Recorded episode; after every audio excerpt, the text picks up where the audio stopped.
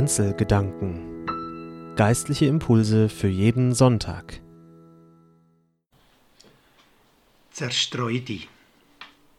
Guten Tag, herzlich willkommen zu den Kanzelgedanken im Podcast von der reformierten Kirchgemeinde Kleinbasel. Mein Name ist Philipp Roth. Ich bin Pfarrer in der Kirchgemeinde. Sie hören von mir Gedanken zum Pfingstfest anhand von einer Geschichte, ihr sicher kennt. Ich werde nur ein Drittel von der Predigt einsprechen und ich lade euch herzlich ein, wenn euch alle drei Aspekte von dieser Geschichte interessieren, wo ich darüber nachdenken tue, dass ihr auf die Homepage geht und dort entweder die schriftliche Fassung von der Predigt unter dem Predigtarchiv abladet oder, solange er aufgeschaltet ist, auch der Livestream anschauen auf unserem YouTube-Kanal. Da ist noch ein paar Tage zu sehen. Zerstreu dich. Ich lese von einer der ersten Seite der Bibel. Genesis 1. Mose, Kapitel 11, Verse 1 bis 9. Alle Bewohner der Erde aber hatten eine Sprache und ein und dieselben Worte. Als sie nun von Osten aufbrachen, fanden sie eine Ebene im Land Shinar und ließen sich dort nieder. Und sie sagten zueinander, Auf, wir wollen Ziegel formen und sie hart brennen.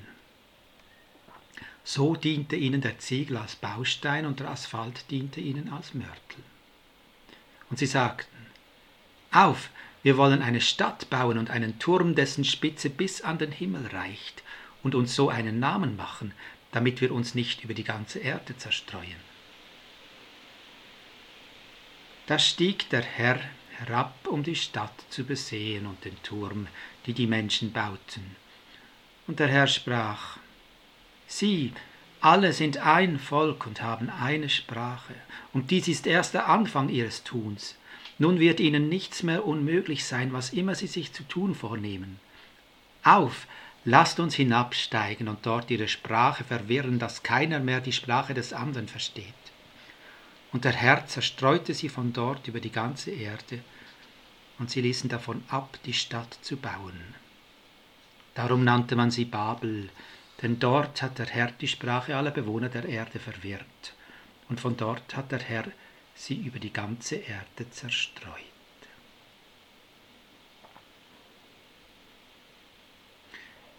Türme bauen macht Spaß.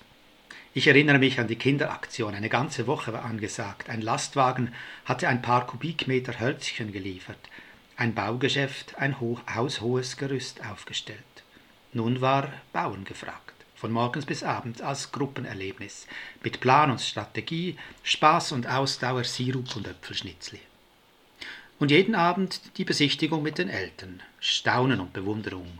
Wow, schon so hoch. Wie viele Hölzchen habt ihr denn heute verbaut? Man muss das niemandem erklären. Schon Kleinkinder beginnen damit und Erwachsene werden dabei gerne wieder zum Kind. Türme bauen macht Spaß. Alle wollen nach oben, der Himmel lockt. Es gibt nur etwas, was noch mehr Spaß macht. Türme zerstören, einstürzen lassen, auf den Boden krachen lassen. Im Nu legt die Senkrechte sich wieder flach, kehrt dorthin zurück, wo es angefangen hat. Rums, Dutch, Bang. Ob das der Grund ist, warum die Turmbaugeschichte am Anfang der Bibel zu den bekanntesten gehört? Weil da dieser urmenschliche Spaß am Bauen drin ist und der urmenschliche Spaß am Zerstören, weil Türme so viel über uns Menschen erzählen, unser Trachten und Träumen, Streben und Scheitern, erhaben machen und kaputt machen. Der Turmbau zu Babel gehört in der Bibel zu den Urgeschichten, wie Adam und Eva, Kain und Abel, die Arche Noah. Sie ist keine Urgeschichte, weil sie zu Urzeiten mal so geschehen ist. Sie ist eine Urgeschichte, weil sie von Urmenschlichem erzählt. Das hier geschieht immer wieder und immer wieder anders, heißt das. Es bildet den Urgrund unserer Menschengeschichte, wenn dessen Geist sich ohne Himmelsgeist entfaltet. Sehe in dieser Geschichte heute drei solcher Urthemen. Das Urthema 1 heißt Wachstumsgrenzen. Das lasse ich jetzt hier im Podcast damit weg und gehe gleich zum Urthema 2. Das heißt gefährliche Einheit. Alle Bewohner der Erde aber hatten eine Sprache und ein und dieselben Worte. Einheit, wie gut ist das? Wie ein gestrandeter Wal meldete die Tagesschau vor zwei Monaten. Die Ever Given war im Suezkanal auf Grund gelaufen und blockierte den gesamten Schiffsverkehr. Mit einem Schlag war das Symbol der Einheit zum Symbol der Verletzlichkeit des weltweiten Handels geworden. Kurze Zeit später standen rund 200 Schiffe im Stau. Die Ever Given ist ein 400 Meter langes Containerfrachtschiff. Nicht einmal eines der größten der Welt. Acht Schlepper versuchten es wieder freizuziehen. Es bewegte sich kaum. Container sind sozusagen die eine Sprache des Welthandels, die ein und dieselben Worte im internationalen Verkehr. Seit es nach dem Zweiten Weltkrieg gelungen war, sich global auf diese Frachteinheit zu verständigen, explodierte der Welthandel. Globalisierung ginge ohne nicht.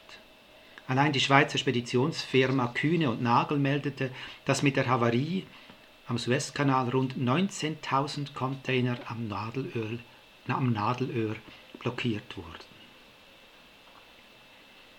Einheit. Eine wunderbare Sache.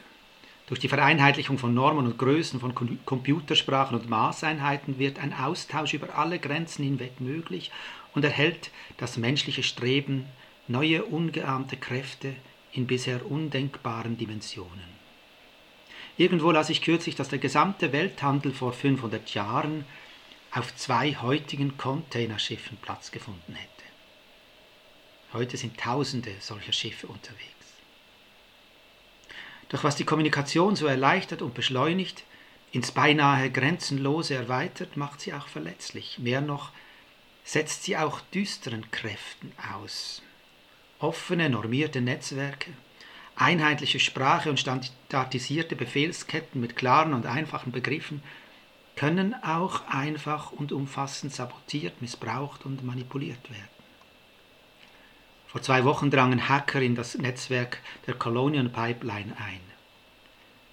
Die Colonial Pipeline deckt 45 Prozent der Treibstoffversorgung der amerikanischen Ostküste ab. Die Pipeline musste abgeschaltet werden.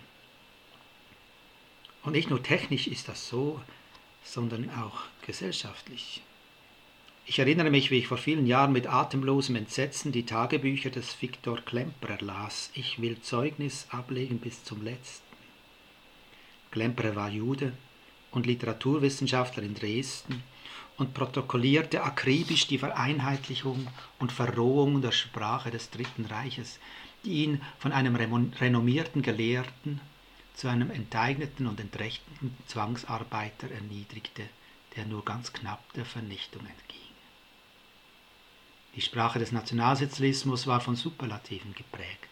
Alles musste total und einmalig, gigantisch und ungeheuer sein. Sie wandte Begriffe aus der Technik und auf den Menschen an, sprach von Anschluss, wie bei einer Leitung und Gleichschaltung, übertrug Wissenschaftliches in die Pseudowissenschaft, Säuberung, Volkshygiene, Krebsgeschwür und nahm breitwillig Kirchensprache auf. Heil, Reinheit, ewig. Menschen wurden zu Tieren erklärt, Ungeziefer, Schmarotzer und monströse Grausamkeiten konsequent beschönigt. Endlösung, Sonderbehandlung. Ob uns solche Mechanismen irgendwie bekannt vorkommen? Sprache ist nicht einfach Sprache. Sprache formt Gedanken und Gefühle, dringt in Seelen und Träume ein und in das, was man ist und entscheidet und tut. Und Einheitssprache macht das auch. Wären die heutigen Bubbles, Verschwörungstheorien, Shitstorms und Hassausbrüche denkbar, ohne diese Simplifizierung und Standardisierung der Sprache, frage ich mich? ohne diese Manipulationen, die den Menschen nicht das je eigene und andere suchen lassen, sondern das unkontrollierte Ressentiment und das unreflektierte Meinungsgeschrei.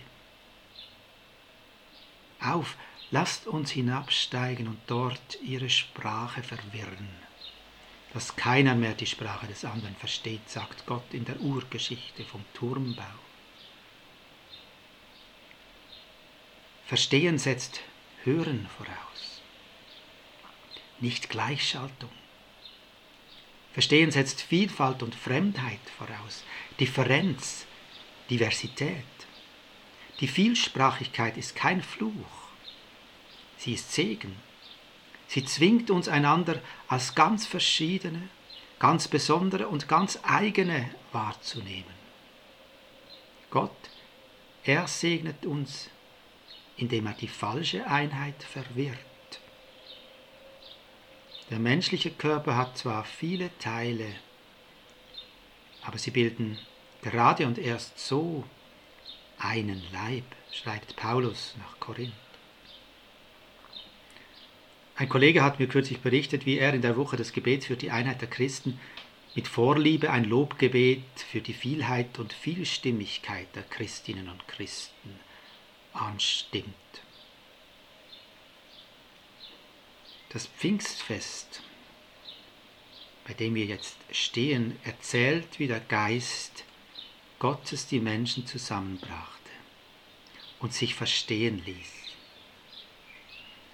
Er gab ihnen nicht eine Zunge, eine Sprache mit einfachen Worten.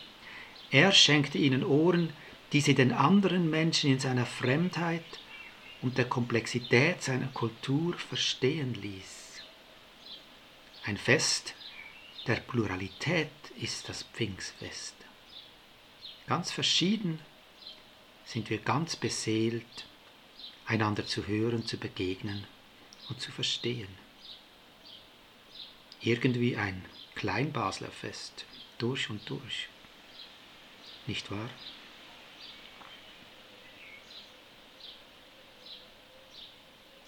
Und das Urthema 3 aus dieser Geschichte heißt, sich einen Namen machen.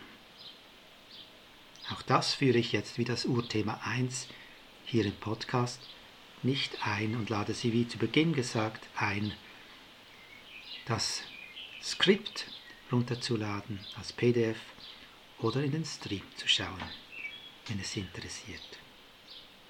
Ich wünsche Ihnen ein frohes, vielstimmiges Pfingstfest.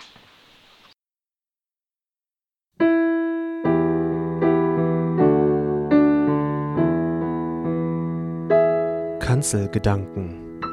Geistliche Impulse für jeden Sonntag.